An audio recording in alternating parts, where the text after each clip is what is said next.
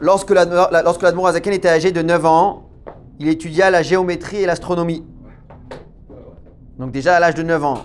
Lorsqu'il a eu 10 ans, il a composé un calendrier pour 15 ans en avant, alors qu'il avait uniquement 10 ans.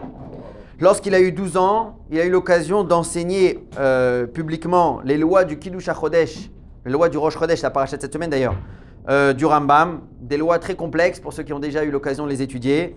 Et les plus grands géonymes qui étaient à ce moment-là, qui étaient présents, c'est une question des qu'ils ils n'ont pas trouvé leurs pieds et leurs mains, c'est-à-dire ils ne trouvent même plus leur place, tellement ils étaient émerveillés, impressionnés de la grandeur de cet enfant de 12 ans hein, qui enseignait ces lois-là. Alachayomit. Alors quelques détails sur de la manière de laquelle nous sommes censés réciter une bénédiction, comme on a parlé hier, euh, sur un aliment.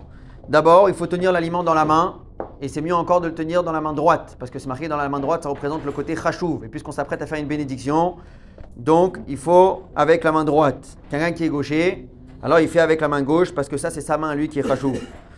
Euh, mitzvah mina la mitzvah elle est plus belle quand on récite une bénédiction sur un aliment qui est entier. D'accord? Si quelqu'un s'apprête à manger une pomme par exemple, il va réciter Priaet, souvent, on aime bien la couper à l'avance avant de s'asseoir. La chal te dit, il vaut mieux faire la prendre dans la main, boré être, prendre un morceau, et ensuite tu peux la couper comme tu veux. Mais c'est bien de réciter la bénédiction sur un aliment qui est euh, entier, même si on ne manger qu'une partie ou qu'un morceau. Lorsqu'on récite la bénédiction, il faut entendre. Il faut que les oreilles de la personne entendent ce qu'il récite, la mission qu'il a récité. Mais s'il n'a pas entendu, malgré tout, il est quitte.